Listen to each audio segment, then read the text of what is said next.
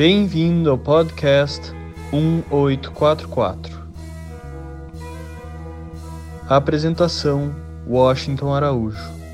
Hoje temos um tema surpreendente, muito importante e que vai na cabeça das pessoas. Você encontra nos outdoors, você encontra ah, na universidade e sempre tem alguma revista ou jornal tratando do assunto. O nosso tema desse episódio será empreendedorismo. E vamos inaugurar no seu podcast 1844 uma nova sessão, a sessão das entrevistas. Vamos buscar, através dessa sessão, extrair conhecimentos de experts e especialistas, de pessoas com alta qualificação acadêmica e profissional sobre diversos temas ou tópicos. E achamos que, como uma das megatrends, uma das tendências do mundo hoje é a questão do empreendedorismo, nós temos a satisfação de receber na nossa primeira entrevista o Alex Caban. Ele tem 34 anos, é franco-brasileiro, sua formação acadêmica é engenharia e cursou lá na França. Ele tem se destacado ao longo dos últimos anos na capacitação de recursos humanos.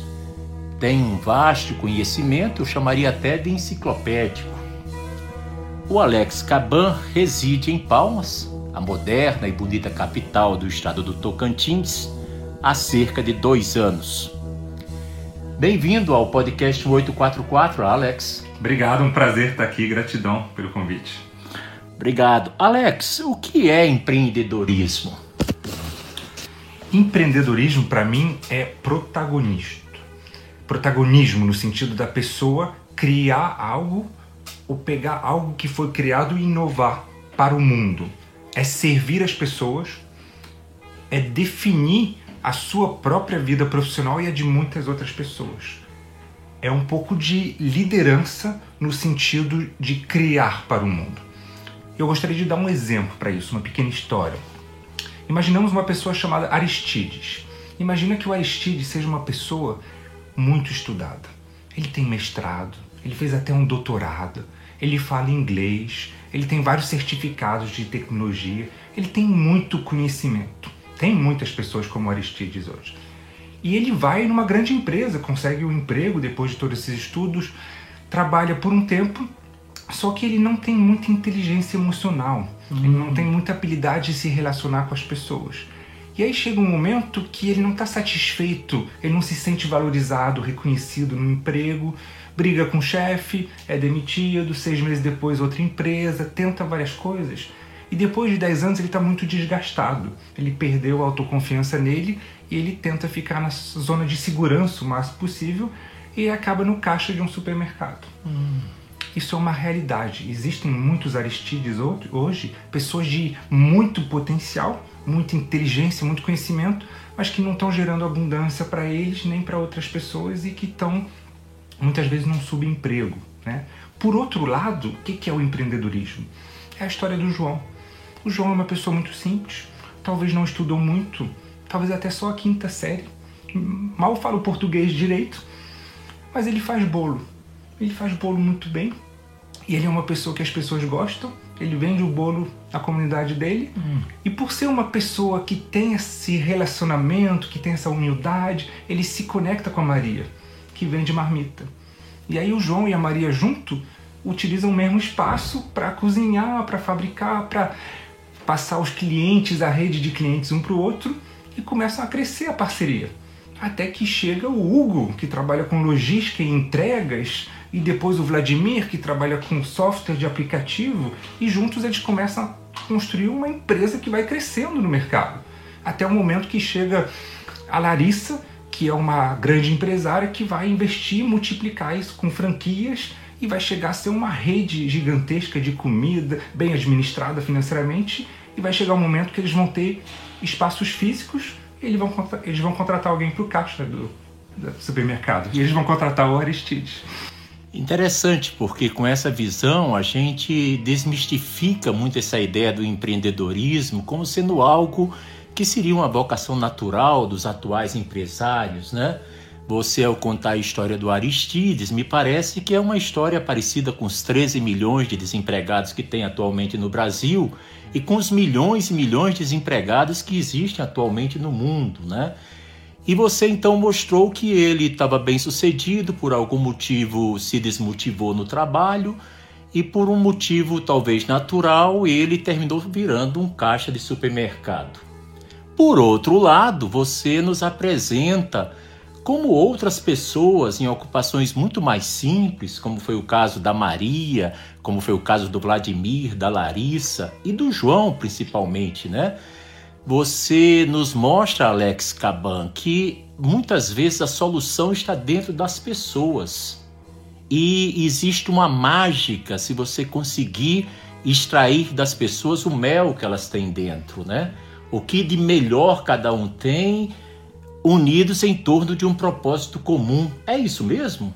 Exatamente. É a união em volta ao propósito comum, como você falou. A metáfora é como se o Aristides tivesse um balde gigantesco de conhecimento cheio, um recipiente grande, mas uma torneira, a habilidade relacional, emocional muito pequena e acaba que não sai muito dinheiro, não sai muito valor disso. Agora o João tem um, um balde bem pequenininho, a Maria também, mas eles têm uma rede de tubos que conecta e acaba que flui muito mais da torneira deles, que é maior por ser uma rede. Né? Então essa união é a chave fazer junto a gente faz muito mais, a gente vai muito mais longe. E isso tem a ver com a habilidade interpessoal e o tamanho do propósito da missão por trás. É muito bom ouvir isso, porque a impressão que a gente tem, né, é que o mundo e o mercado de trabalho desse mundo está passando por transformações muito profundas, né? O que era estável até bem pouco tempo, talvez hoje tenha a estrutura de uma bolha de sabão é tão firme quanto uma bolha de sabão que uma criança de 4, 5 anos, né, poderia estar brincando, mas ela explode, desaparece assim, não passe de mágica, né? Por outro lado, você também está nos mostrando que apesar de o mundo testemunhar um grande desenvolvimento tecnológico, né, agregar uma série de conhecimentos de ponta, é o mundo do computador, o mundo dos softwares, o mundo da conexão instantânea de Beijing a Paris, Marseille, passando por Palmas, indo a Natal ou João Pessoa. E isso a gente vê com nossos próprios olhos. Somos protagonistas de um mundo em transição vertiginosa, né? Então, sobre isso, eu queria que você nos apresentasse aos ouvintes do podcast 1844 quais seriam as cinco qualidades essenciais para o sucesso de um empreendedor.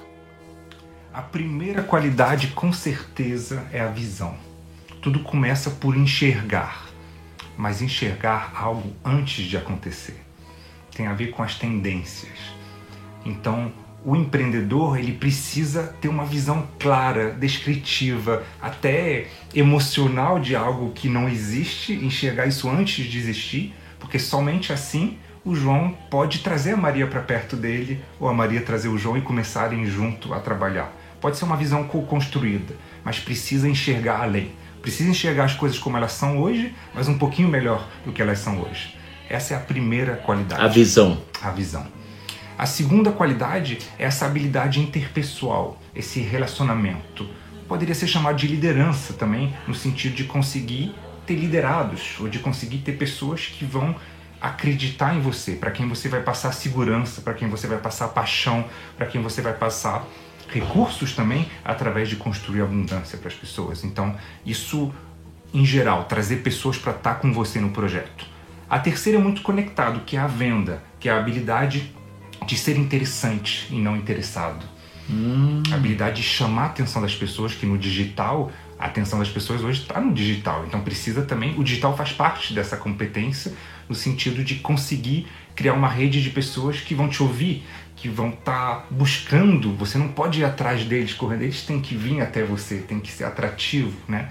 Então tudo isso está por trás da ciência maravilhosa que eu sou apaixonado, da venda e de como despertar o interesse, a atenção, o desejo, a ação das pessoas, o AIDA que a gente chama.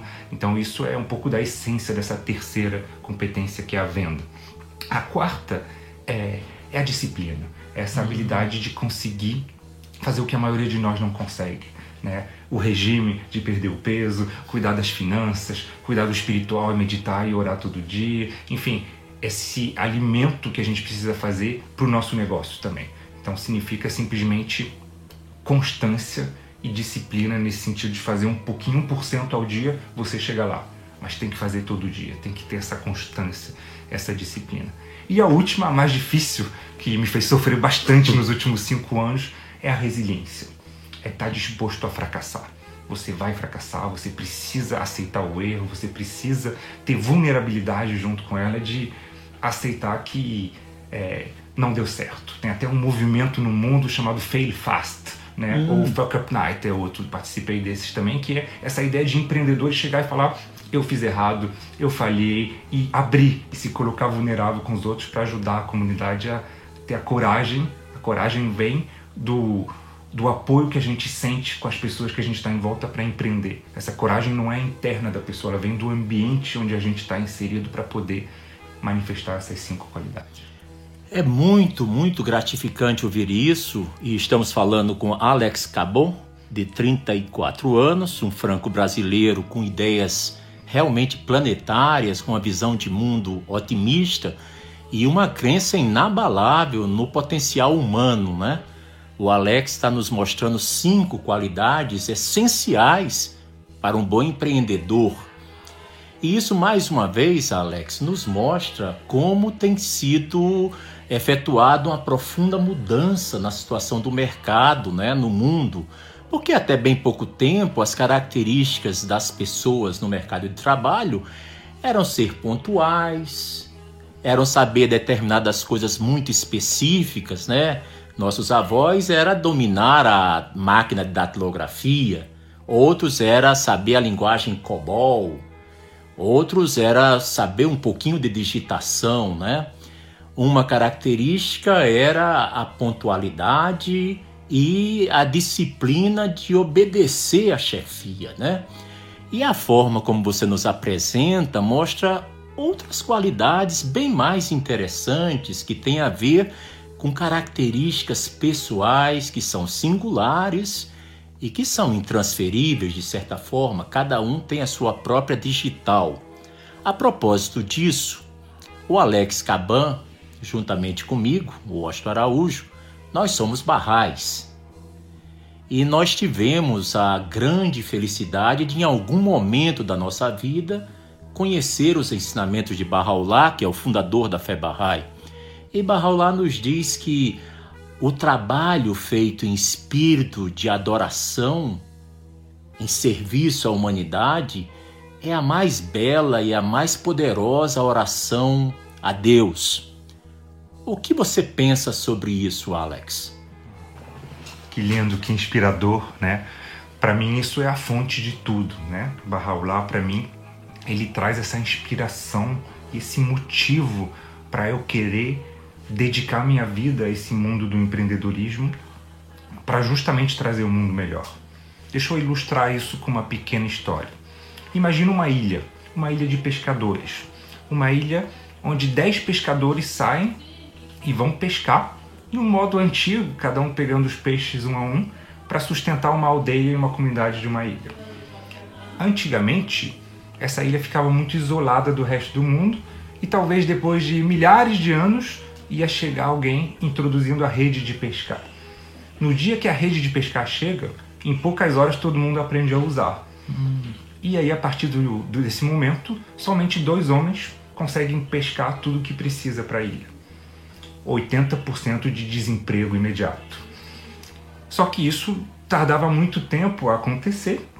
E claro, não é uma coisa ruim, é uma coisa boa, porque o peixe é o mesmo. Tem peixe para todo mundo, só dois homens trabalhando em vez de dez. É muito bom para a prosperidade da ilha essa tecnologia nova.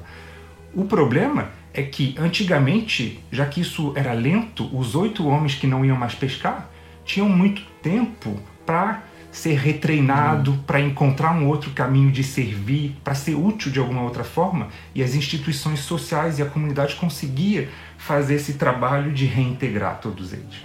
Hoje em dia, essas mudanças que demoravam 10 mil anos acontecem em semanas. Isso muda a nossa vida social.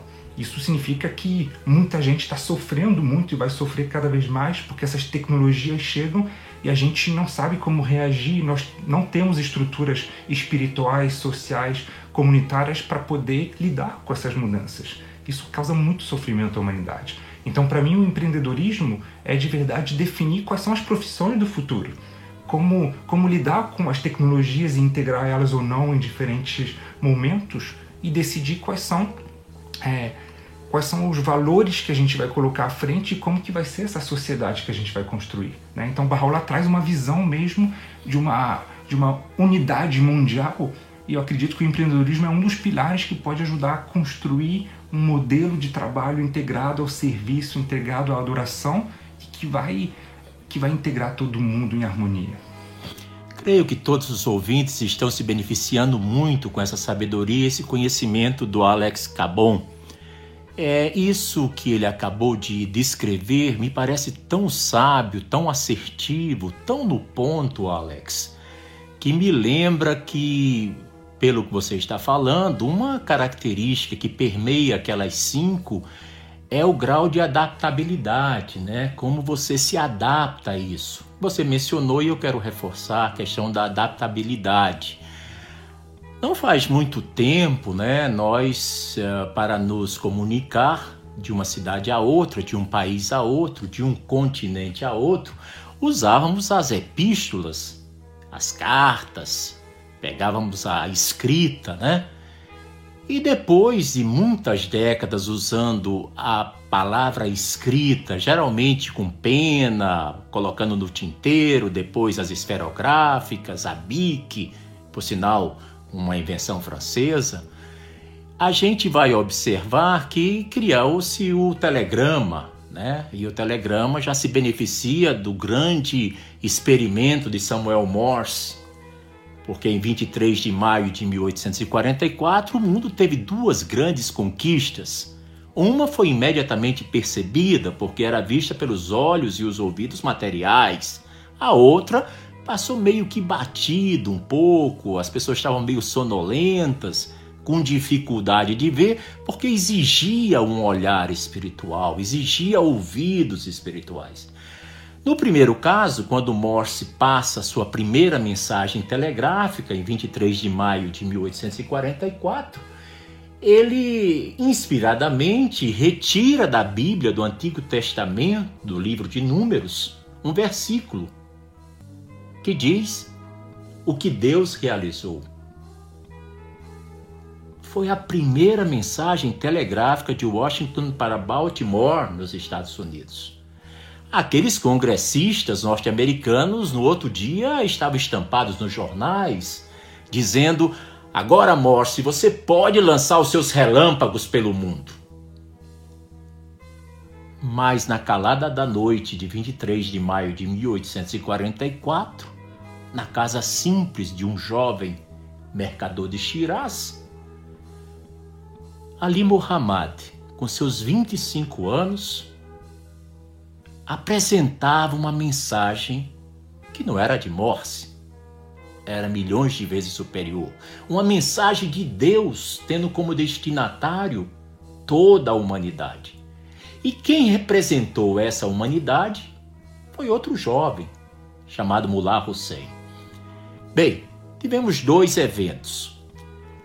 O ponto é quando a carta já estava consolidada como meio de comunicação, o telégrafo, através, por exemplo, do telegrama, tornou tudo muito mais ágil. E não havia gente, Alex Cabon, que não deixasse de reclamar o fim da carta. Acabou carta, agora é tudo telegrama. O telegrama se consolidou e a carta continua. Ainda existe para falar de um grande escritor de cartas, cartas profundas, cartas que trouxeram alento ao corpo da humanidade, podemos citar o guardião da fé Bahá'í, Shoghi Effendi. Ele escreveu nada menos que 36 mil cartas. Isso sem computador, porque ele vai falecer em Londres em 1957, aos 60 anos de idade, ainda muito jovem. Depois nós temos essas mudanças todas que você também está mencionando, o long playing, que tinha de 78 rotações, 33 rotações. Nós falávamos qual é o último disco dos Beatles, então ia comprar um LP, né? Long play. Criou-se o CD. O CD ficou 20, 25 anos no maior sucesso e depois cedeu lugar a MP3, né? Ainda tem lojas de disco, ainda você compra CD, mas você sabe que o Spotify tomou lugar das lojas de disco, sem fazer propaganda, apesar de ser o Spotify que nos hospeda gentilmente em sua plataforma com esse podcast. Então você mostra que a adaptabilidade é essencial e que muitas vezes tecnologias antigas, costumes antigos, conseguem coexistir com o novo. Você acredita que tem alguma forma de resistir ao que é novo. Por exemplo, quando chega a primavera, tem como evitar que as flores floresçam? A primavera é um momento que dá luz, dá nascimento, aquece, né? Para quem está morando em Palmas hoje, no calor, calor que já morou e já teve em lugares de menos 40 graus, eu, eu vejo a marcação né, dessas diferenças, dessas mudanças. Mas eu acredito que não, que é impossível é, resistir às energias liberadas. Né? Nós sabemos que a gente vive numa época muito especial, uma época que a gente pode ficar confuso e olhar para Notre Dame pegando fogo, essa catedral, e ficar chorando e ficar né, é, desesperado de ver um símbolo grandioso da arquitetura sendo, é, sendo devastado mas ao mesmo tempo que isso é um símbolo para todos os problemas que estão acontecendo no mundo, a desintegração, a gente sabe que existem movimentos que estão pegando esses tijolos caindo da catedral e reconstruindo uma nova forma, uma nova casa para a humanidade, mais adequada às necessidades de hoje. Então, quando a gente muda o foco, muda o olhar, a gente enxerga de verdade essa primavera acontecendo e a necessidade que o inverno passasse e que morresse é, uma parte da vegetação para poder renascer. Então é um ciclo da vida, é um ciclo irresistível, é um ciclo que, que é natural e que a gente pode se integrar em harmonia com ele. E é aí que florescem as ideias, que florescem ah, os empreendimentos, que floresce a energia do serviço também, de se conectar com o outro. E nesse momento as confirmações fluem as coisas acontecem. Muito interessante, foi uma boa lembrança que você colocou, né, sobre essas transformações e a inevitabilidade, né, de resistir, porque resistir ao que não tem como é como enxugar gelo. Quanto mais você enxuga, mais molha, né?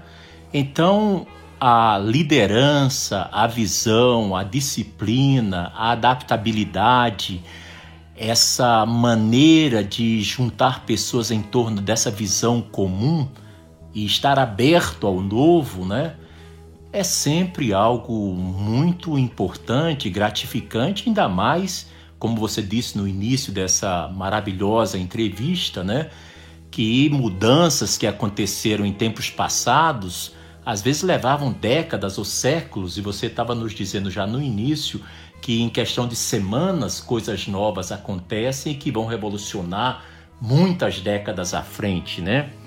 Alex, você poderia nos dizer qual é o papel do empreendedorismo nos dias atuais, nesse ano de 2019 em diante? Quais são os desafios que o empreendedorismo enfrenta?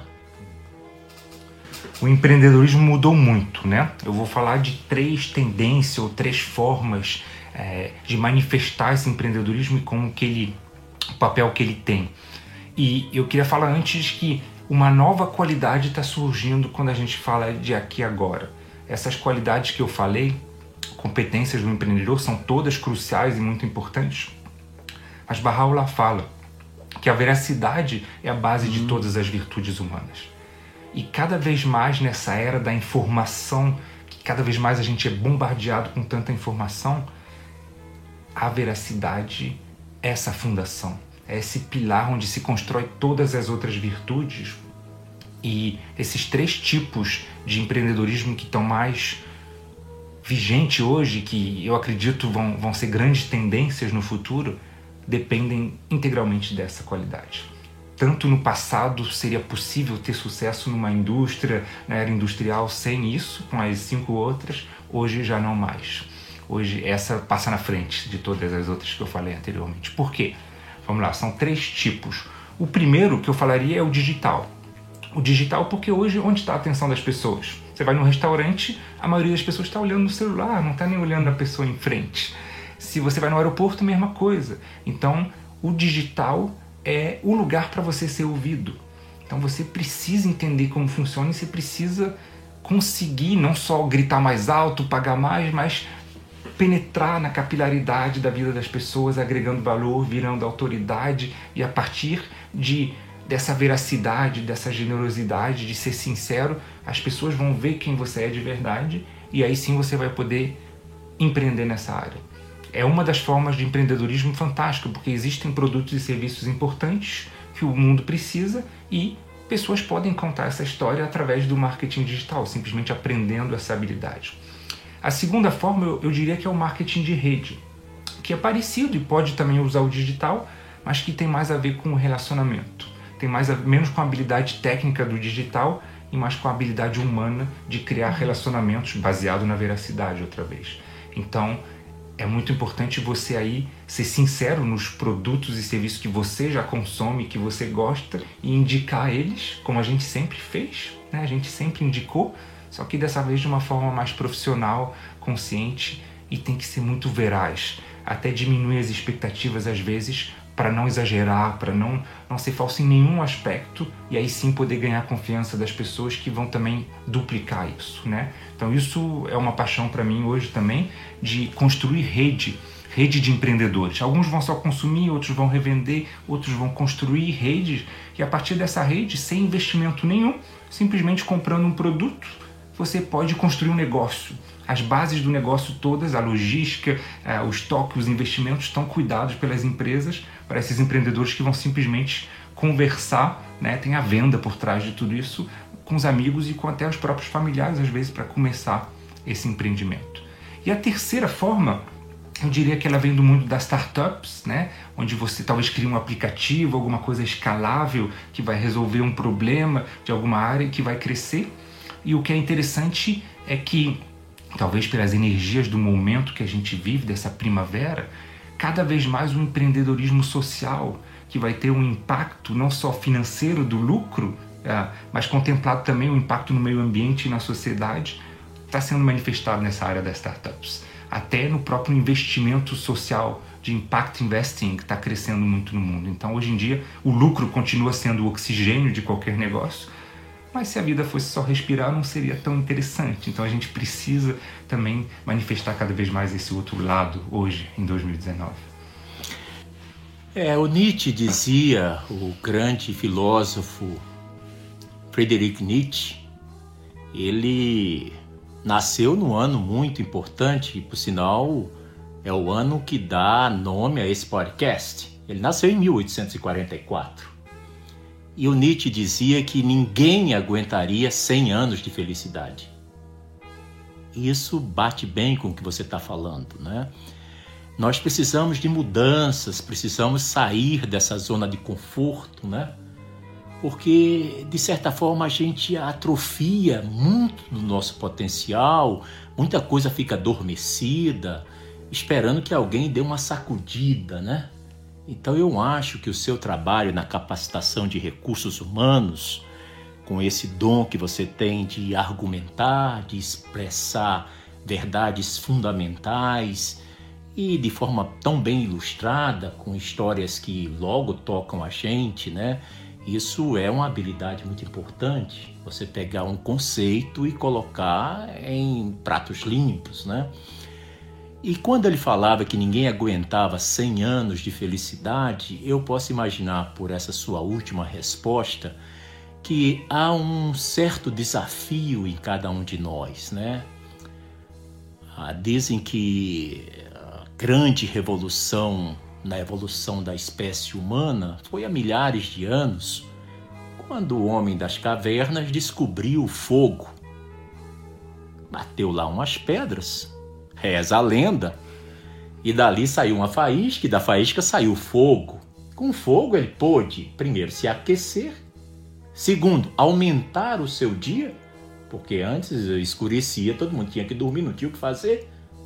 Como é que ia se proteger de animais, de perigos, se não estava vendo nada? Então todo mundo ficava lá intocado, né? na toca. Eu acredito, Alex Cabon, que a maior revolução mesmo acontece quando o homem descobrir o fogo espiritual. O fogo material já deu muitas coisas. Conseguimos ter, por exemplo, alimentos cozinhados. Conseguimos nos agasalhar, então suportar o inverno. Lugares, como você falou, lá da Europa, com 40 graus negativos, exatamente o contrário de Palmas do Tocantins, que pode chegar facilmente a 40 positivos, não é isso? Mas quando a gente realmente descobrir o fogo espiritual, o fogo interior, aí nós vamos conseguir contemplar com nossos próprios olhos a percepção da divindade, do sagrado. E aí entra essa primeira característica que você citou de Bahá'u'lláh sobre a veracidade. Qual era a frase que você mencionou? A veracidade é a base de todas as virtudes humanas. Então, significa que se é a base, é o fundamento, né? essa Notre Dame que pegou fogo, um patrimônio da humanidade pela beleza, pela simbologia gótica, pela forma de expressar com cal, cimento, areia e tijolos o amor da criatura pelo Criador. A base dessa catedral, sem dúvida, foi as pedras, ou pelo menos uma pedra angular fundamental então, no edifício interior que estamos construindo, a pedra fundamental, as pedras onde poderemos construir nossa cidade interior, nosso abrigo espiritual, é a veracidade. Agora eu acredito que muitos dos ouvintes deverão estar se perguntando e gostariam de perguntar a você o seguinte: Alex, eu posso ser um empreendedor? O que, que você me responderia? Eu diria, Aston, que o empreendedorismo é para todo mundo, mas nem todo mundo é para o empreendedorismo. Falando em fogo, eu tive a oportunidade de andar nas brasas ardentes, né, com uma pessoa com quem eu me espelho muito, que eu sei que você conheceu também, o Tony Robbins. Né? E o Tony Robbins, por ter seguido ele no mundo, ter participado de quase todos os eventos que ele, que ele já fez, um deles é o Business Mastery. É um evento onde ele te ensina a maestria dos negócios.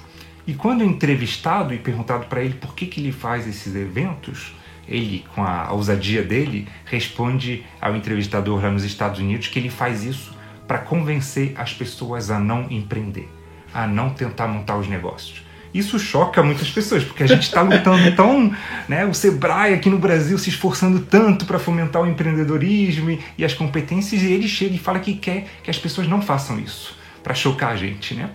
E ele explica que empreender é muito complexo, é, requer uma série de capacidades, conhecimentos, habilidades, atitudes e até qualidades espirituais também que a gente precisa lapidar nesse caminho é, para ter sucesso e que nem todo mundo vai aguentar isso. Ele até fala que talvez exista um certo DNA para isso, que pode até ser que, é, que nem todo mundo seja feito para isso de verdade. Por que, que ele fala isso? Porque montar um negócio tradicional demanda habilidades muitas vezes contraditórias. Você precisa ser a cara do negócio, você precisa ser a força de venda, você precisa ir para a rua, convencer os clientes, trazer as pessoas é, e ao mesmo tempo você precisa administrar o dinheiro, arriscar teu dinheiro, teu emocional para poder perder, ter a estabilidade de gerenciar detalhe, os detalhes, até contratar funcionários, o jurídico, é, até botar o lixo para fora, você que precisa fazer, você precisa ser o bombril nesse sentido de fazer tudo. E é muito complexo um ser humano ter essa capacidade de fazer tudo isso e navegar esse mundo tão complexo na era da informação. Então, ele sugere mesmo que talvez fazer isso por partes pode ser um caminho. Algum desses modelos que eu citei anteriormente é uma forma de desenvolver alguma dessas habilidades, sem arriscar tanto, fazendo isso a tempo parcial, sem utilizar capital próprio, por exemplo. É, são umas formas de dar alguns passos, né? Com certeza, uma comunidade de apoio, o ambiente que a gente vive determina para onde a gente vai, as pessoas com quem a gente se relaciona.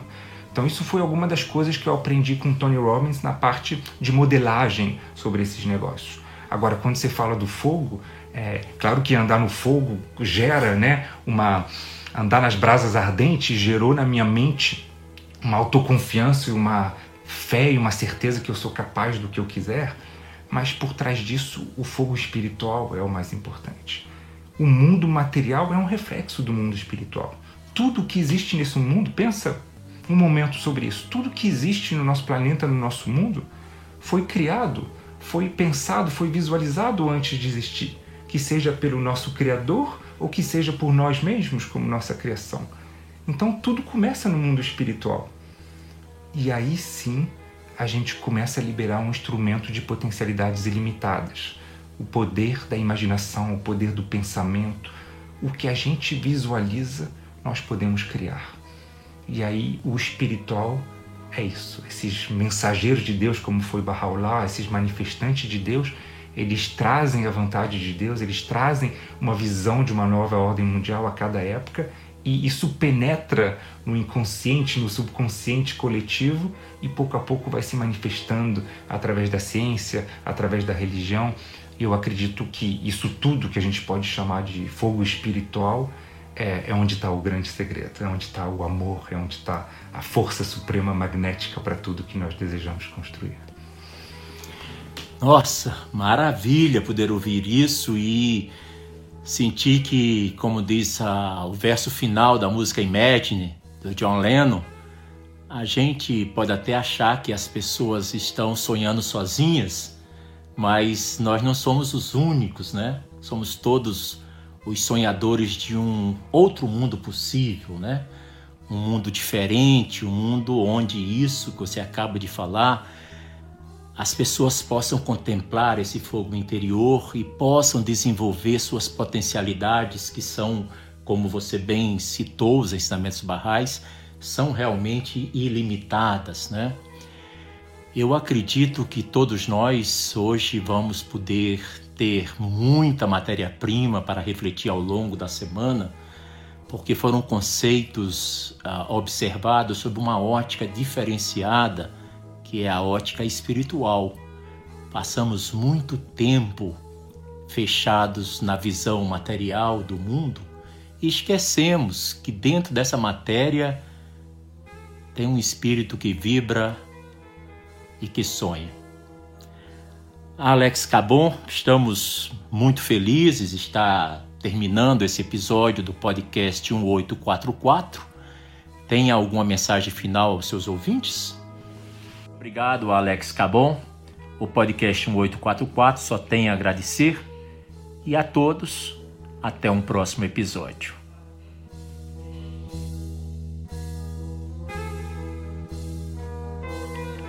Você acabou de ouvir mais um episódio do podcast 1844.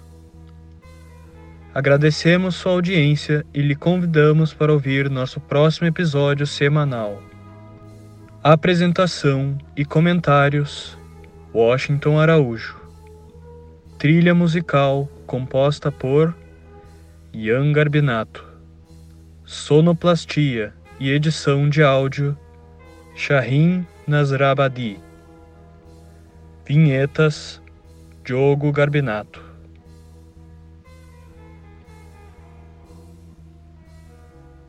Contatos com a produção para comentários e sugestão de temas podem ser feitos através do e-mail podcast1844@gmail.com.